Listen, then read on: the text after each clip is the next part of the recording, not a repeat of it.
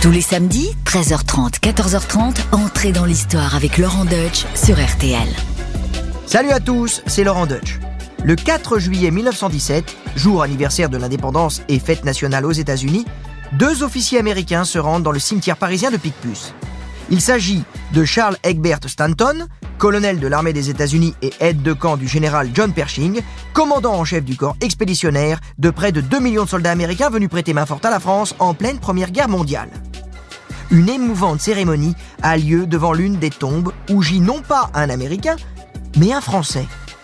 Stanton prononce un discours en son honneur, conclu par cette formule mémorable Lafayette, we are here. Lafayette, nous voilà. Lafayette. Mais qui est donc ce Français que les Américains n'ont pas oublié un siècle après sa mort et qui, à leurs yeux, symbolise cette alliance entre leur jeune nation et la France? Lafayette, c'est bien sûr un héros de la guerre d'indépendance américaine dans la décennie qui précède la Révolution française. Mais pas seulement. Lafayette a traversé un océan et bien des régimes au cours d'une vie bien remplie. Voilà un homme dont le nom est inscrit dans la lumière, mais dont la vie laisse quelques zones d'ombre. Qui était donc Lafayette? Un authentique héros des deux mondes ou bien un intrigant génie de la communication? C'est ce que nous allons voir tout de suite. Entrez dans l'histoire sur RTL. RTL, entrée dans l'histoire. Avec Laurent Deutsch. Gilbert Dumotier, marquis de Lafayette, est né le 6 septembre 1757 au château de Chavagnac, à Saint-Georges d'Aurac, au cœur de l'Auvergne. Il est le fils unique d'un noble officier mort au combat pendant la guerre de Sept Ans. Il est aussi le fils d'une riche héritière d'une famille bretonne. Élevé par sa grand-mère et ses deux tantes, le petit Gilbert est particulièrement choyé. En tant que fils unique, l'avenir de la famille repose sur ses épaules. On lui dit qu'il est le plus beau, le plus fort, si bien qu'il va finir par le croire. Un peu trop peut-être. Car la légende nous raconte que vers l'âge de 10 ans, il a voulu aller terrasser tout seul la terrifiante bête du Gévaudan. Et oui, le château de la famille Lafayette n'est pas si loin de l'Aubrac, et cette célèbre affaire enflamme les esprits à la fin du règne de Louis XV. Vous le constatez, le petit Gilbert a du courage à revendre. Il rêve d'aventures, de combats épiques. On lui apprend quelques rudiments de lecture et d'écriture, mais l'étude, c'est pas son truc. Lui, il préfère aller courir la campagne avec ses potes, des petits paysans du cru, avec qui il fait les 400 coups. Cela aussi nous en dit long sur les mœurs qui ont forgé le caractère du futur héros des deux mondes. L'évasion, la liberté et l'égalité. Le jeune aristocrate n'est pas du tout attaché à l'étiquette et il n'hésite pas à sauter les barrières sociales qui séparent les hommes. Mais disons-le aussi, hein, en même temps, il ne rechigne pas non plus à faire valoir son rang pour faire avancer sa carrière. Car Gilbert ne manque pas d'ambition. La carrière militaire est le plus en phase avec son caractère le goût du voyage, le combat et surtout la gloire. La mort prématurée de sa mère lorsqu'il n'a que 13 ans, puis de son grand-père et de ses oncles, le fait héritier de manoirs et de terres en Bretagne, en Touraine et en Auvergne. Le jeune homme se retrouve ainsi doté d'une très coquette fortune. Riche, noble, aventurier, Gilbert s'élance dans la vie avec toutes les chances de se faire remarquer. Se faire remarquer, attirer l'attention, ça c'est un trait de caractère que ses contemporains ont souvent relevé chez lui. À la mort de sa mère, son arrière-grand-père maternel, le comte de la Rivière, ancien lieutenant général des armées du roi, le fait venir à Paris pour parfaire son éducation, encore un peu rustique, au collège du Plessis, et surtout pour l'introduire aussi à la cour en vue de faire un beau mariage. Et sur ce point, on peut dire que le jeune Auvergnat tire le bon numéro. Enfin, tire, euh, on se comprend, hein. À 16 ans, il épouse la ravissante Adrienne de Noailles, qui a deux ans de moins que lui. Oui, elle n'a que 14 ans. À ça, on était précoce à cette époque. Hein. À peine fini la puberté, on est déjà marié. Alors bien sûr, c'est un mariage arrangé, mais les deux époux se voueront toujours une sincère affection, malgré les, les nombreux coups de canif dans le contrat. Oui, Gilbert aime courir le guidou, comme on disait pudiquement autrefois. Mais en revanche, il restera toujours très lié à sa femme, qui lui donnera un fils et trois filles. Adrienne, c'est un peu la femme parfaite. Elle est belle, elle est intelligente et dévouée au succès de son jeune époux. Et cerise sur le gâteau, c'est une Noailles. Elle est d'une illustre et richissime famille qui a un somptueux hôtel particulier à Paris et les plus hautes relations à Versailles. Du clan Noailles sont en effet issus deux maréchaux de France, un ambassadeur à Londres, l'écuyer de la reine, le premier gentilhomme de la chambre du roi, le doyen du Conseil d'État, j'en passe et des meilleurs. Bref, les Noailles y vivent dans l'intimité du monarque et du pouvoir. Pratique pour faire carrière. Et le monarque, justement, il vient de changer. Tout juste un mois après le mariage du jeune Lafayette, Louis XVI monte sur le trône de France avec sa jeune épouse, une archiduchesse autrichienne, Marie-Antoinette. Pour Lafayette, poussé par la fougue de la jeunesse, l'aube du règne de Louis XVI est la promesse de grandes opportunités. Il a un nom, un titre, une fortune, une puissante belle famille. L'avenir ne peut que sourire à cet aventureux. Au printemps 1774, Lafayette fait ses premiers pas à Versailles par l'entremise de sa jeune épouse, Adrienne de Noailles. Mais les débuts ne sont pas vraiment glorieux. À la vérité, le marquis Auvergnat n'aime guère la vie de courtisan. Il n'a pas les qualités requises pour briller. Il manque d'esprit et de ce sens de la répartie dont on se délecte entre une partie de whist et une tasse de chocolat dans les salons lambrissés du château de Versailles. Lafayette ne se distingue pas non plus par sa prestance. Il est grand, maigre, un peu gauche, il a le front un peu fuyant, le nez long, les cheveux roux. Il y a un côté un peu grand vous voyez, avec des manières euh, très provinciales.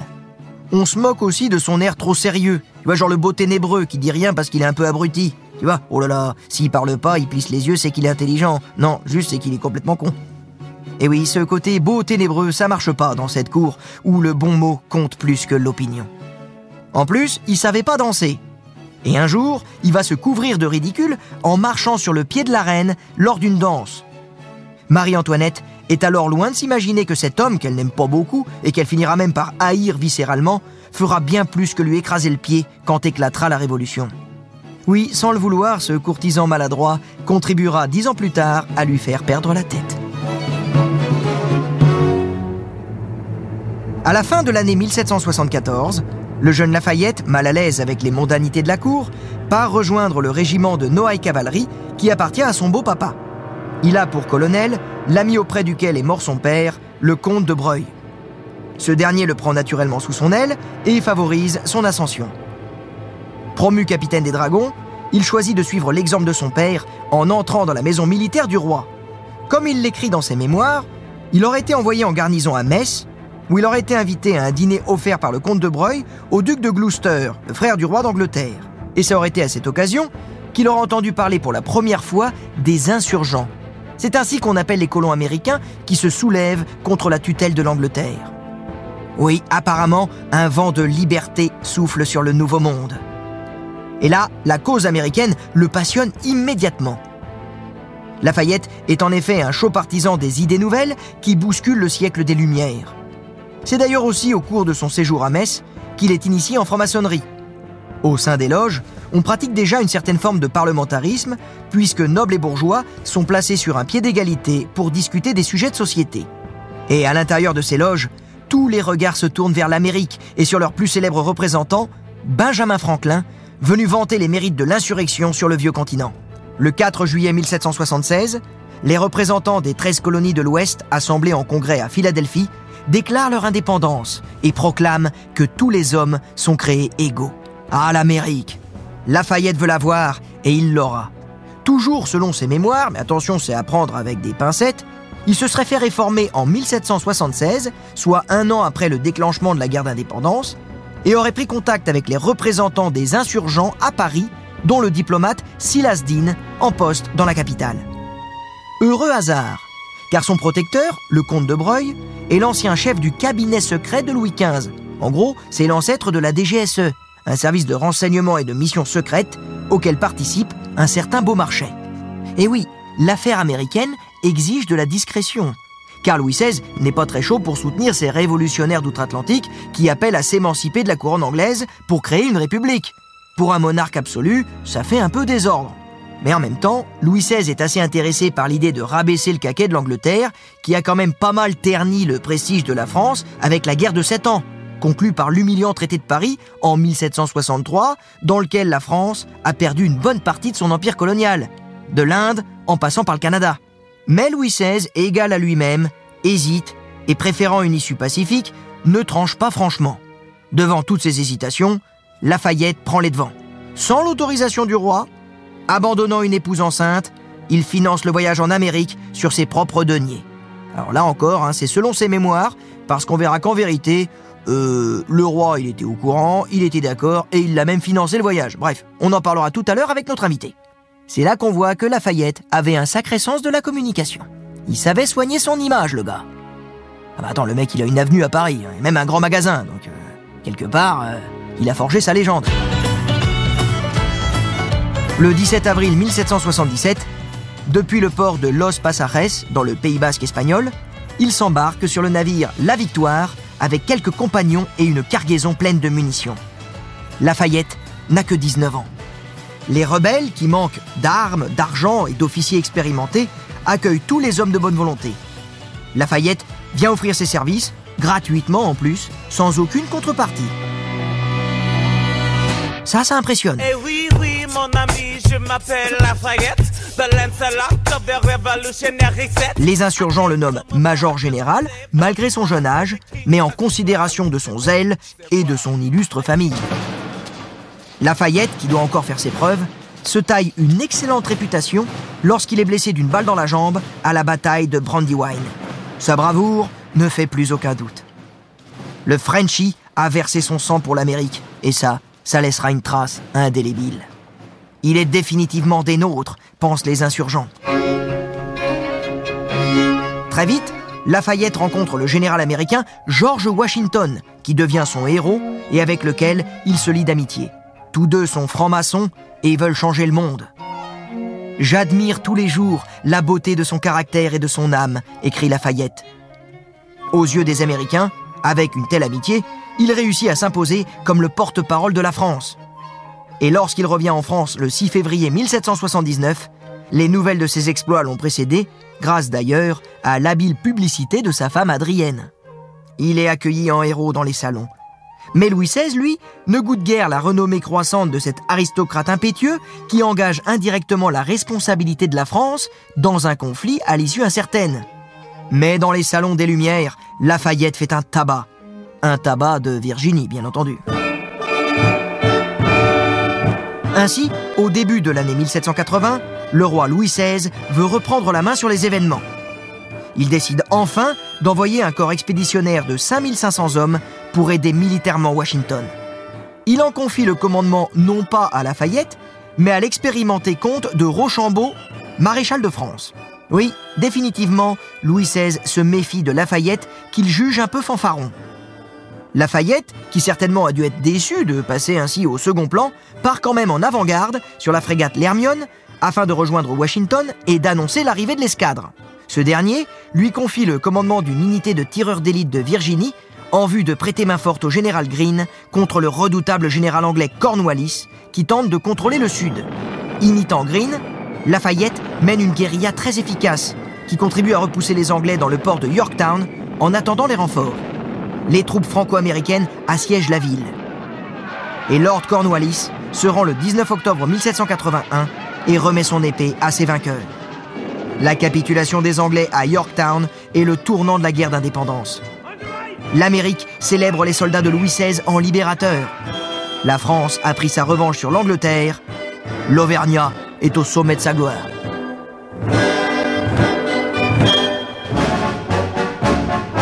Après avoir vécu le rêve américain, Lafayette espère propager le vent de liberté du Nouveau Monde au vieux continent.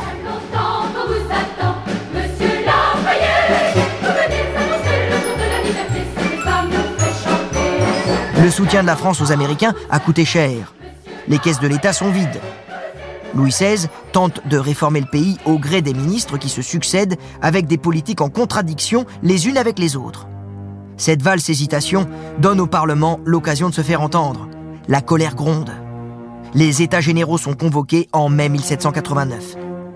Deux mois plus tard, la Bastille est prise et on connaît la suite. Mais ce que l'on connaît moins, c'est le rôle ambigu de Lafayette dans tout cela. Dans les premiers jours de la Révolution, il est incontournable. En effet, il est commandant dans la garde nationale, une troupe composée de civils qui luttent contre la violence qui ensanglante les rues de Paris. Le 31 juillet 1789, c'est lui qui présente aux représentants de la commune la cocarde tricolore, bleu, blanc, rouge, qui sera désormais arborée par tous les révolutionnaires, signe distinctif unique qui inspirera par la suite notre drapeau tricolore.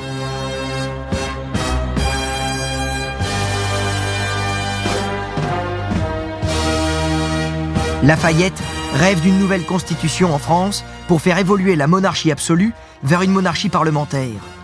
Et c'est ce qui advient le 1er octobre 1789.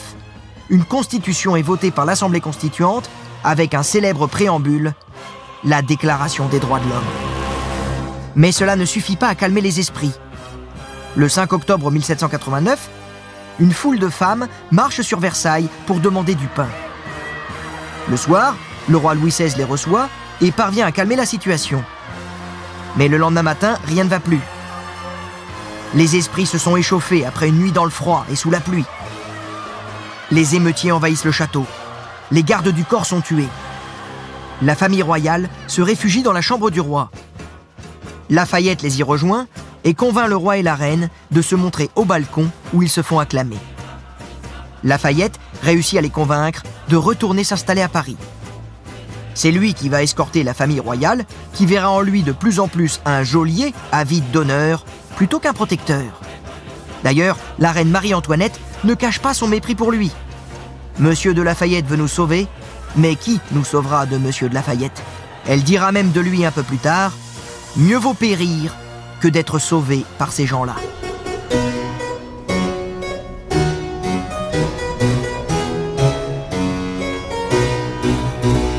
Le 14 juillet 1790, un an après la prise de la Bastille, Lafayette est toujours au fait de sa gloire.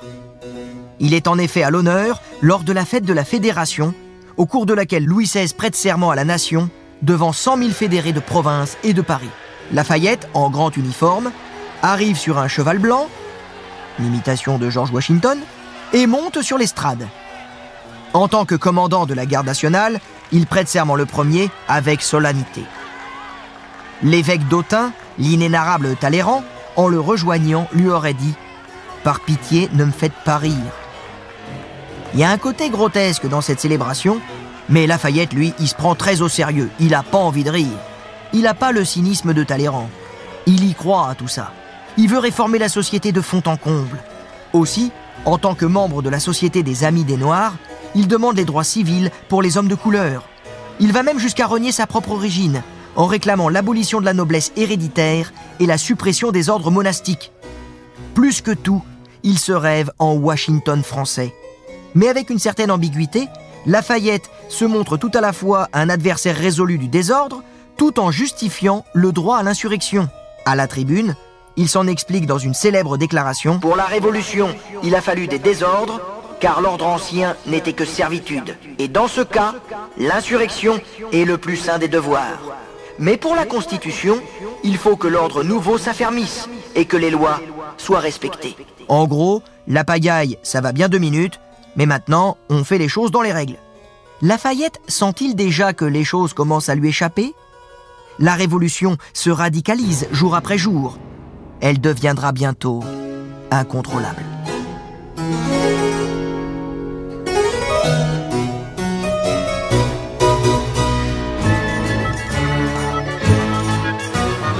Monsieur de Lafayette avait un air honnête, avec ses souliers cirés, son fourreau, son épée, son chapeau et sa canne drapée, et son sourire éclatant qui brillait tout le temps comme un 36 diamants. L'étoile de Lafayette, qui passe pour un modéré et un proche de la famille royale, commence en effet à pâlir. Lafayette devient suspect aux yeux de tous. D'abord, aux yeux des royalistes qui voient en lui un renégat, mais aussi aux yeux des jacobins pur jus qui le considèrent comme un traître en puissance, jouant sa carte personnelle avant tout. Lorsqu'il veut rétablir l'ordre lors de l'attaque du château de Vincennes en février 1791, il est accueilli par les émeutiers au cri de Abat Lafayette. Oui, le champion de la liberté du Nouveau Monde est malgré lui associé à un ancien monde en train de s'écrouler. Et quand la famille royale prend la poudre d'escampette lors de la piteuse fuite à Varennes le 21 juin 1791, Lafayette, alors en charge de la surveillance du roi et de la reine, est mis sur la sellette. Danton lui aurait d'ailleurs adressé cet avertissement terrible. Vous avez répondu du roi sur votre tête. Le peuple veut le roi. Ou votre tête. Ça calme. Eh oui, pourtant la veille, Lafayette aurait déclaré au maire de Paris, Bailly, que les Tuileries étaient tellement bien gardées qu'une souris ne pourrait en sortir. Ouais, il a un peu raté son coup là, Lafayette, hein, il a pas bien gardé le roi. Alors il va essayer de se justifier maladroitement, en parlant d'un complot, d'un enlèvement, mais personne n'est dupe. On l'accuse de connivence avec la cour. Et un mois plus tard, il perd tout crédit dans l'opinion publique le 17 juillet 1791 lors de la fusillade sur le champ de Mars. En effet, un rassemblement des patriotes réunis pour signer une pétition contre le pouvoir royal dégénère. Bailly, le maire de Paris, se rend sur place avec Lafayette. Il adresse des sommations aux manifestants qui répondent par des jets de pierre. Lafayette fait tirer en l'air, ce qui n'a que pour effet d'exciter encore plus la foule. Alors la garde nationale ouvre le feu. Une centaine de manifestants tombent morts ou blessés. Cette affaire du champ de Mars rompt définitivement la confiance avec les révolutionnaires. Aux yeux de ces derniers, Lafayette est devenu l'infâme Mautier. Malgré tout, le ci-devant marquis ne se laisse pas abattre. Au contraire, il riposte en dénonçant énergiquement la faction jacobine comme responsable de tous les désordres du pays. Il envisage même d'utiliser son armée pour affermir la monarchie constitutionnelle. Il se raccroche à un trône qui va bientôt s'effondrer et l'emporter dans sa chute. Oui, avec la prise des Tuileries le 10 août 1792, la déchéance de la monarchie et la proclamation de la République, le point de non-retour est franchi. Lafayette, qui commande l'armée du Nord, déclare son refus de reconnaître le nouveau gouvernement qu'il juge sous la coupe des factions révolutionnaires. Il est alors déclaré traître à la nation. On ordonne son arrestation. Lafayette hésite à se présenter devant ses accusateurs pour laver son honneur, mais il sent, sans doute avec raison, que la guillotine l'attend. Plutôt que de se jeter dans la gueule du loup, il cherche désormais un asile dans un pays neutre, en l'occurrence dans la principauté de Liège. Mais Lafayette est arrêté au passage des lignes autrichiennes. Alors, refusant toute coopération avec les ennemis de la France, il est incarcéré dans la forteresse autrichienne d'Olomouc, où sa femme Adrienne vient le rejoindre pour partager son triste sort.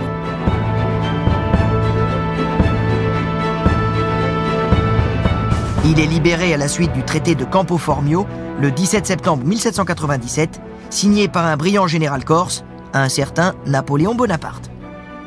Mais ce dernier lui est plutôt hostile par principe. Ainsi, ne pouvant rentrer en France, Lafayette choisit de s'installer à Utrecht, dans la République batave. Il semble bien loin, le temps des vastes plaines de Virginie, où le fier marquis auvergnat chevauchait glorieusement aux côtés de Washington. Ce vent de liberté qu'il a contribué à faire souffler en France s'est transformé en tempête révolutionnaire qui a eu raison de ses ambitions. Pour Lafayette, commence alors une longue traversée du désert.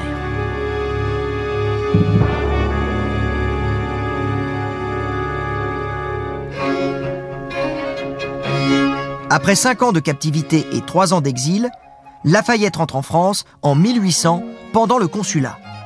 Il se retire dans son château de la Grange et mène une vie de gentilhomme fermier, loin des affres de la politique, à l'image de Cincinnatus, le général romain, retourné à sa charrue après avoir sauvé la République.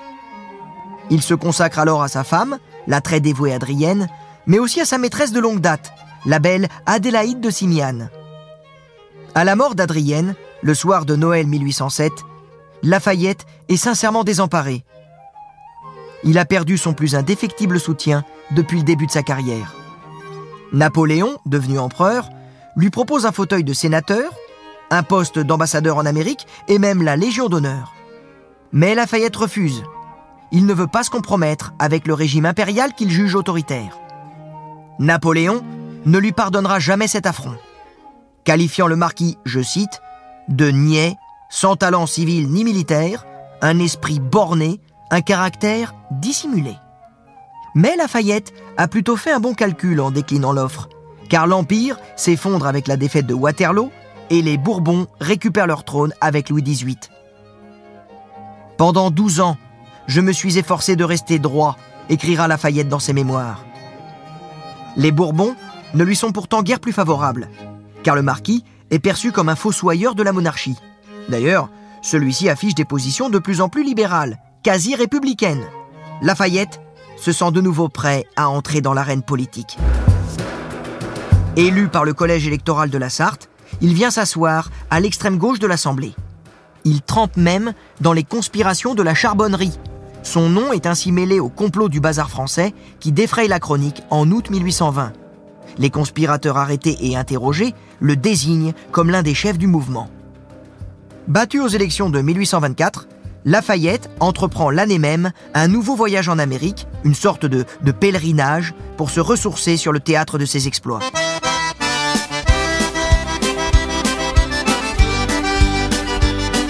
Et là, le Congrès américain l'accueille comme un véritable chef d'État. Lorsqu'il débarque à New York, une foule gigantesque de 80 000 personnes en délire, soit près des deux tiers des habitants de la ville, l'accueille sous les vivants.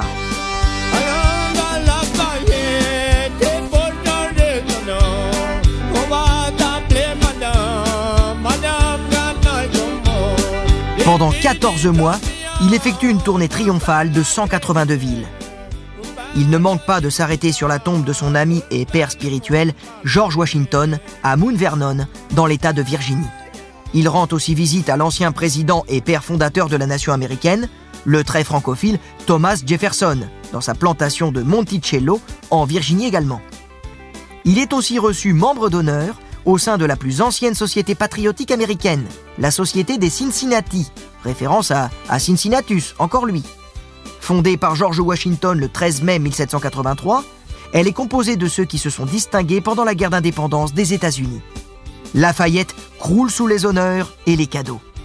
Le Congrès adopte à l'unanimité une loi par laquelle il reçoit du peuple américain 200 000 dollars et 12 000 hectares en Floride pour services rendus. Mais Lafayette n'aura jamais l'occasion de profiter de ces terres ensoleillées à perte de vue. Il rentre en France en 1825, où un nouveau roi règne depuis quelques mois, Charles X.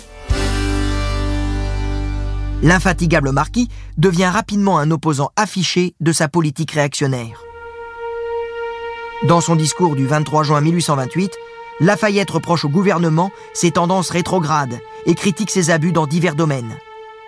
Il participe à des banquets hostiles au ministère du très impopulaire Jules Polignac. Lafayette agite et encourage la nébuleuse de sociétés secrètes qui ourdit un soulèvement contre Charles X. On parle d'une conspiration Lafayette, à la veille de la révolution des Trois Glorieuses qui éclate les 27, 28 et 29 de juillet.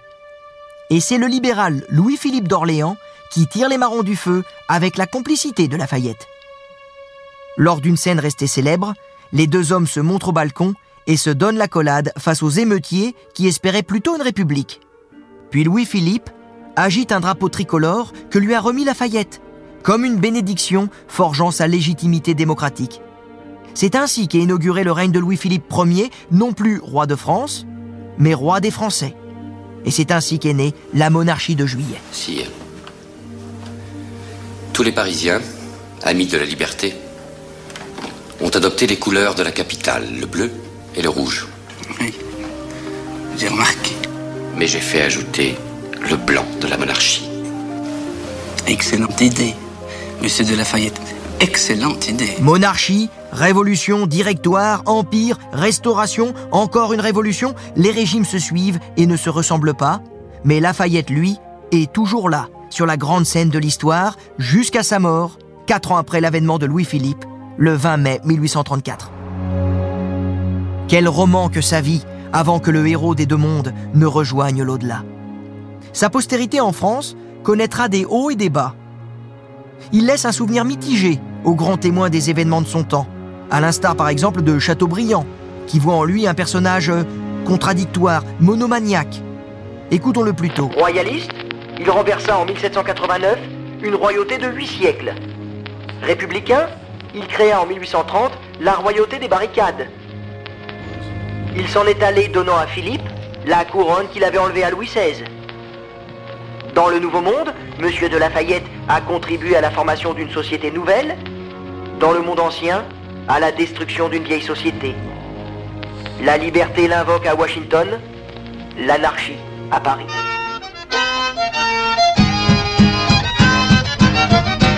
c'est bel et bien aux États-Unis que Lafayette laisse le meilleur souvenir. Plus de 600 lieux s'appellent Lafayette. Une statue le représentant trône à Union Square à New York. Et je vous ai raconté en début d'émission qu'en pleine Première Guerre mondiale, des officiers américains s'étaient rendus sur sa tombe parisienne en prononçant cette phrase Lafayette, nous voilà. Ce que vous ne savez peut-être pas encore, c'est qu'un an avant, en 1916, une unité d'aviateurs volontaires américains est venue porter secours à la France, avant même que les États-Unis n'entrent en guerre. Eh bien, ces volontaires avaient tout naturellement pris comme nom celui d'Escadrille Lafayette, en souvenir de celui qui, en 1776, avait bravé l'interdiction de son roi pour porter secours le premier aux insurgents.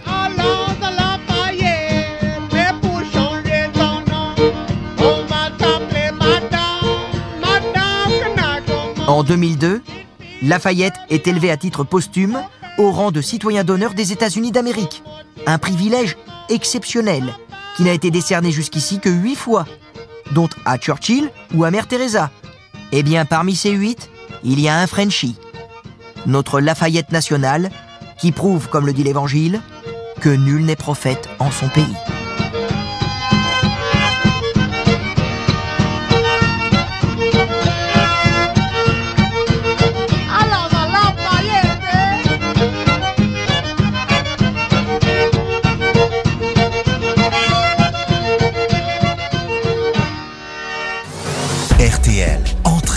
L'histoire. Avec Laurent Deutsch. Eh bien, j'espère que ce voyage sur les traces de Lafayette vous aura captivé.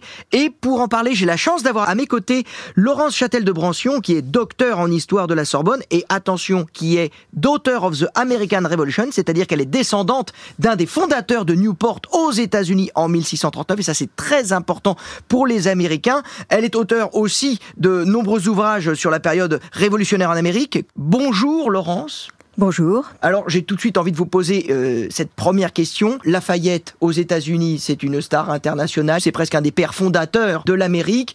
Pourtant, il avait un rôle euh, secondaire dans la guerre d'indépendance. Comment expliquer cette renommée aujourd'hui incroyable? Alors, c'est pas une renommée d'aujourd'hui, c'est une renommée de l'époque. Dès 1784, en fait, Washington invite Lafayette à venir aux États-Unis. Les États-Unis n'existant d'ailleurs pas encore, ce ne sont encore que des colonies qui vont faire une république après, mais fédérale. Et Washington, qui veut se montrer comme chef de cette confédération, invite Lafayette et le met en avant parce que, imaginez tout de même que pour Washington, reconnaître que la guerre, la bataille principale, a été gagnée par un général étranger, Rochambeau, c'est impossible.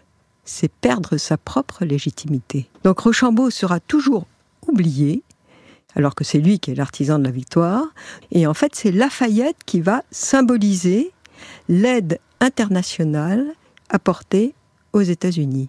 Il arrangeait tout le monde en même temps. Il arrangeait euh, le, donc Washington parce qu'il ne se faisait pas voler la vedette et, euh, et ça permettait aussi de bien montrer que les Français euh, n'avaient pas armé. euh, Absolument. Donc il a profité de ça. Et donc cette renommée, donc c'est instantané, ça devient donc un des pères de l'Amérique. C'est une renommée tout à fait instantanée. Euh, Lorsqu'il il arrive, il arrive avec une recommandation de Franklin qui écrit au président du Congrès, euh, donc on est tout à fait au début, en 77. Je vous envoie un jeune homme, il est d'une grande famille et très importante à la cour. Soignez-le bien s'il revient enthousiaste, ça aidera beaucoup nos affaires ici. Franklin est en train d'essayer de convaincre un roi absolu catholique d'aider une future république protestante, en plus une république de rebelles. C'est vraiment compliqué euh, à défendre. Et donc il a besoin d'aide et il espère que Lafayette va revenir et que tout le clan Noailles, qui est à l'époque le premier clan à la cour, euh, va appuyer le sujet. Et oui, puisque Et Lafayette, c'est Lafayette est avec une Noah et donc tout d'un coup euh, ça lui donne. euh, Et alors, ce qui est le plus extraordinaire, c'est que dans cette même missive, Franklin écrit Ne l'exposez pas trop, il faut qu'il revienne. On sent quand même qu'il a été Ah oui. l'instrument de choses qu'il dépassait peut-être. Complètement. Et d'ailleurs, c'est ce qui fait qu'en voulant être un Washington, son destin en France sera un petit peu plus euh, compliqué euh, qu'en Amérique. C'est un personnage qui va plus inspirer la méfiance et la crainte que l'adhésion. En fait, euh, ce voyage de 84 ne va pas être le seul qui va être la renommée, euh, parce qu'en 1824, Oui, quand il revient, là, c'est une star. voilà, oui, c'est une star absolue. Là, c'est Madonna. là. Et là, c'est Monroe qui l'utilise contre la scission éventuelle des États-Unis déjà à cause de l'esclavage qui commence à monter et euh, contre un candidat qui n'aime pas le futur président Jackson. Et maintenant, on va évoquer le côté euh, français de Lafayette. Et là, on va voir que ça va euh, quand même moins bien se passer qu'aux États-Unis. Et pourtant, Lafayette avait bien soigné sa communication. Il a absolument appris de Franklin d'abord et de Washington ensuite l'importance de l'image. Il n'hésite pas à acheter un étalon blanc alors que le blanc est réservé au roi. On n'osera rien lui dire, mais c'est sur cet étalon blanc qu'il va apparaître aux côtés du roi quand il ramène la famille royale dans ces circonstances dramatiques de Versailles. C'est sur cet étalon blanc qu'il va parader pendant la fête de la Fédération.